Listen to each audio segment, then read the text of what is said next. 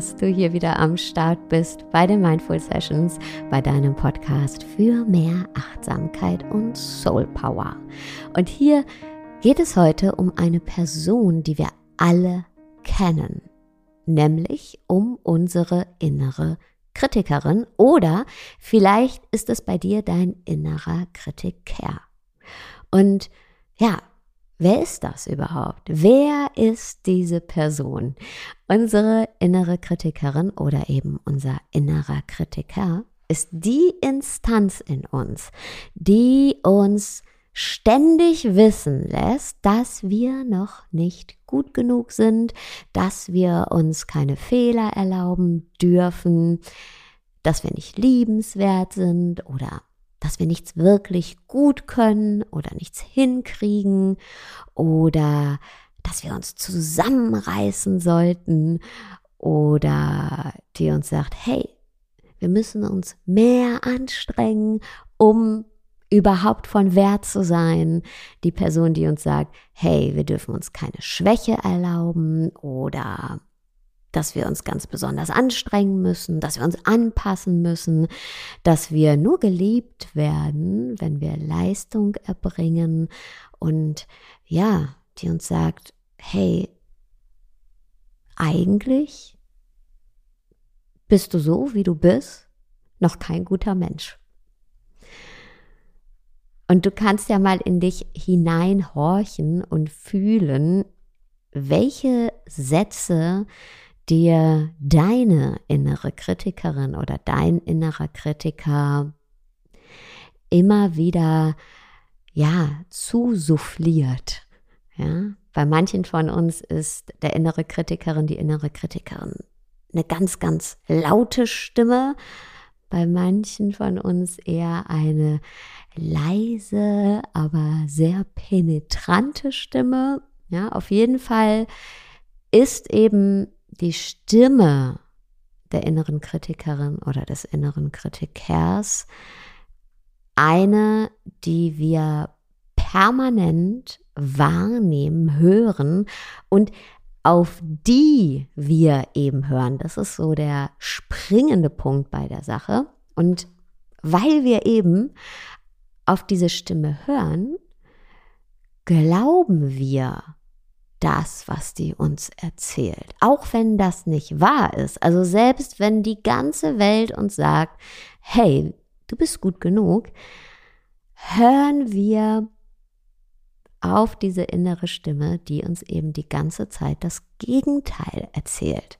Ja, ganz egal, wie viel positives Feedback wir auch bekommen oder was wir alles schon in unserem Leben geschafft haben, erreicht haben, irgendwie ja, hören wir doch mehr auf diese innere kritische Stimme als auf all die Beweise, die da vor uns liegen.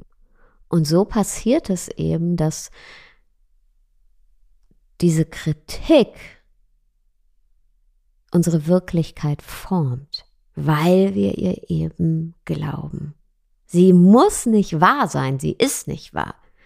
Aber weil wir ihr eben Glauben schenken, wird sie zu unserer Wirklichkeit.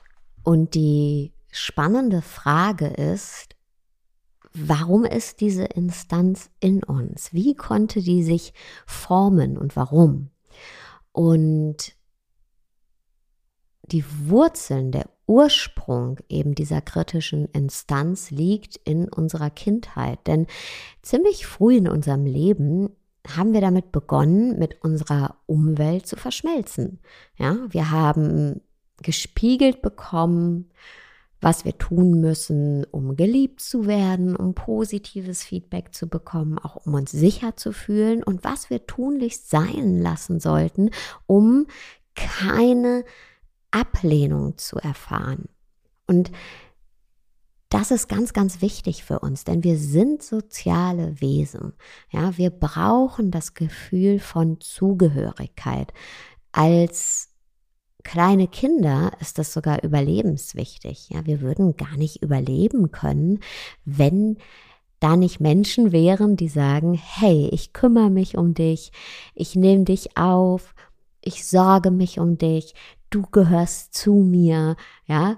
Und deswegen gibt es eben auch das gespiegelte Selbstwertempfinden. Das bedeutet, dass äh, Babys und kleine Kinder ihre Eltern anlachen, um ein positives Feedback zu bekommen oder ihre Fürsorger. Nicht jeder von uns ist ja bei seinen Eltern groß geworden. Und ähm, ja, dann lächeln wir als kleine Kinder, als Babys eben ähm, unsere Fürsorger an, um ein Lächeln zurückzubekommen, um die Sicherheit zu haben, hier bin ich willkommen, hier bin ich sicher, hier werde ich geliebt. Ja, das nennt man eben gespiegeltes Selbstwertempfinden. Und wenn wir mal Generationen über Generationen über Generationen zurückschauen, ja, da war das auch überlebenswichtig, dass wir zu einer Gemeinschaft dazugehören. Da wäre es ganz, ganz schwer gewesen, als Mensch alleine ähm, klarzukommen, wenn wir quasi vom Dorf, von der Gemeinschaft verstoßen worden wären. Das heißt, dieses Gefühl oder dieses Bedürfnis nach Zugehörigkeit ist etwas, das ist sehr, sehr, sehr, sehr tief in uns verankert. Das ist mir immer ganz wichtig zu sagen. Das hat nichts damit zu tun, dass wir ja aus so einem Ego heraus von allen gemocht werden wollen und ja, dass wir äh, immer irgendwie scheinen wollen, also dass das irgendwas äh, ego-gesteuertes, manipulatives ist. Nee, das ist was sehr, sehr, sehr, sehr Essentielles, was sehr Fundamentales, das in uns eben ist und das, das ja, äh, ganz tief in uns verwurzelt ist. Und ja, dieser innere Kritiker oder die innere Kritikerin ist eben so tief in uns verwurzelt, dass sie heute noch da ist. Und wie gesagt, in, meist hat sie in unserer Vergangenheit eben diese Wurzeln geschlagen, ja, in unserer Kindheit. Und zwar in den Momenten, in denen uns von anderen gesagt wurde, dass wir besser werden müssen, liebenswerter werden müssen, bescheidener werden müssen, leiser werden müssen, dass wir uns mehr zusammenreißen müssen, mehr Rücksicht nehmen müssen, uns mehr anstrengen müssen, vorsichtiger sein müssen und eben so, so, so, so vieles mehr. Und genau diese Stimmen sind eben zu unserer inneren Kritikerin, zu unserem inneren Kritiker herangewachsen. Und lässt uns immer wieder wissen, so wie du bist, Sarah, zum Beispiel in meinem Fall, bist du nicht in Ordnung. Und genau deshalb musst du dich, Sarah, mehr anstrengen, mehr zusammenreißen, mehr anpassen, um gemocht zu werden und so vieles mehr. Jetzt kommen wir zur guten Nachricht, denn wir können mit dieser kritischen Instanz in uns arbeiten. Wir können unsere innere Kritikerin, unseren inneren Kritiker verabschieden. Keine Frage, das bedarf Übung, denn manche Muster sitzen sehr tief und ja, wir hören ja schon viele, viele, viele Jahre auf diese kritische Instanz in uns. Ja, also 20, 30, 40, 50, 60 Jahre oder eben noch länger. Und das bedeutet in diesem Fall, Übung macht die Meisterin, macht den Meister. Und da gibt es ganz, ganz, ganz viele verschiedene Übungen und Ansätze und auch in meinem neuen Buch. Und ich habe dir jetzt mal eine Übung aus dem Buch mitgebracht. Für mich ist immer wichtig, dass die Übungen praxisnah sind, also alltagstauglich, denn intellektuell ja, haben wir das alle verstanden? Sonst würden wir jetzt hier nicht ähm, zusammen sitzen. Ja, wenn wir uns nicht schon mit uns auseinandergesetzt hätten, wenn wir nicht wüssten, hey, ja, da gibt's diese kritische Stimme in uns, ja, oder die negativen Glaubenssätze, ist ja letztendlich unsere innere Kritikerin, unser innerer Kritiker. Und das haben wir schon alles gecheckt. Aber was eben schwerfällt, ist es umzusetzen. Denn Wissen ohne Erfahrung ist letztendlich wertlos, vor allem wenn es um uns selber geht. Und deswegen ist es meines Erachtens immer ganz, ganz wichtig, dass wir eben in die Erfahrung, also in die Umsetzung kommen. Und da gibt es die Übung, erinnere deine innere Kritikerin an ihren Preis. Denn ganz egal, wie sehr deine innere Kritikerin dir auch im Weg steht, im Grunde will sie dich beschützen. Das ist ihre wahre Absicht. Ja, sie will vermeiden, dass du enttäuscht wirst, dass du belächelt wirst, dass du ausgeschlossen wirst.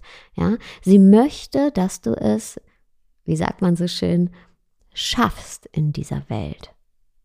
Das ist ihre wahre Motivation. Die will dich beschützen.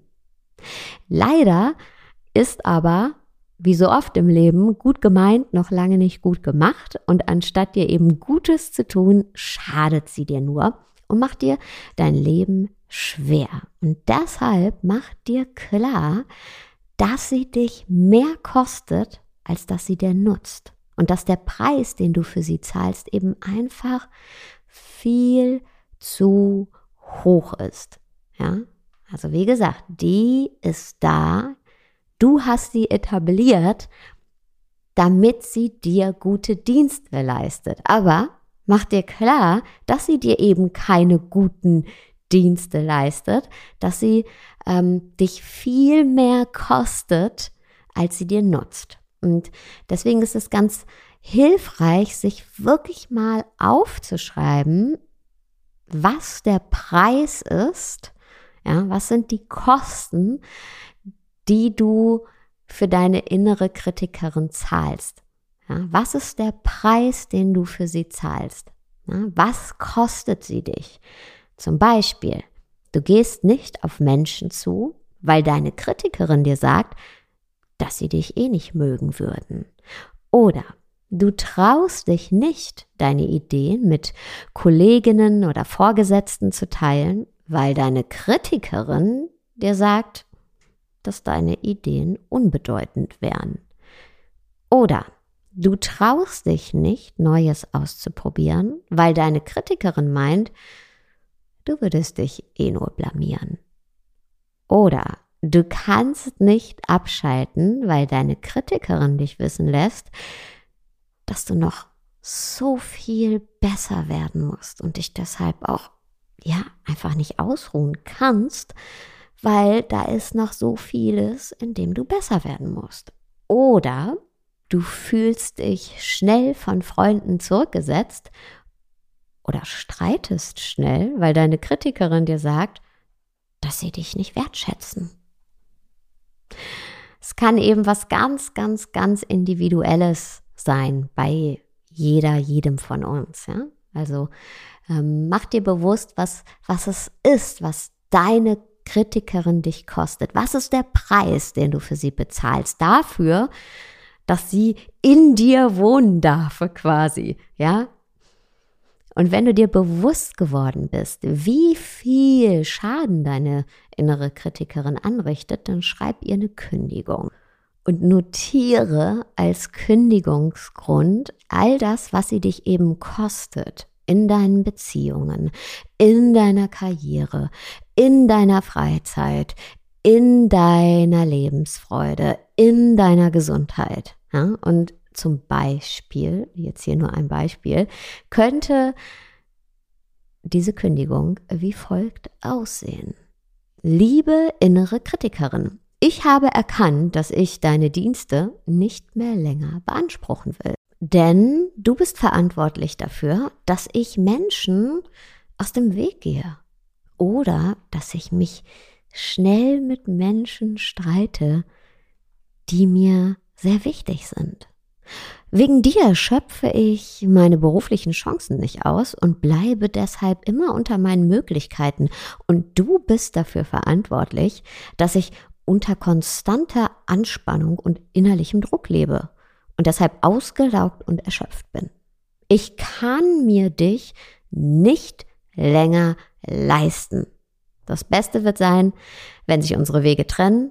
Du kannst dich mit einem guten Gewissen in den Ruhestand verabschieden. Ich wünsche dir noch ein schönes Leben mit besten Grüßen. Und das hört sich jetzt vielleicht ein bisschen flapsig an, ein bisschen humoristisch, aber der Kern des Ganzen ist sehr wesentlich, sehr essentiell, denn wir haben jemanden eingestellt, damit sie oder er uns gute Dienste leistet. Aber statt uns eben gute Dienste zu leisten, richtet diese Person nur Schaden an, ja, kostet uns viel mehr, als sie uns Gutes tut, ja. Natürlich ist es manchmal gut, auch vorsichtig zu sein. Absolut. Ist ja auch eine gute Eigenschaft von uns Menschen. Also kritisches Denken ist ja was Gutes, denn äh, ja, sonst wären wir wahrscheinlich gar nicht alle hier. Aber das tut sie ja nicht. Sie, ähm, die innere Kritikerin, der innere Kritiker denkt ja nicht rational, kritisch, dass wir Dinge gut einordnen können, ja, sondern ist einfach total emotional, bewertet alles Negative über. Und deswegen richtet diese Instanz in uns auch so viel Schaden an. Und wenn wir eben diese Kündigung schreiben, beziehungsweise uns auch erstmal diesen Preis bewusst machen, den wir für, für diese innere Kritikerin zahlen, ja, dann wird uns ziemlich schnell bewusst, boah, wir geben eine ganze Menge für die innere Kritikerin aus und bekommen nichts dafür zurück. Und würdest du so eine Person einstellen? Nein, ja, wir sind intelligente Wesen manchmal zu intelligent, ja.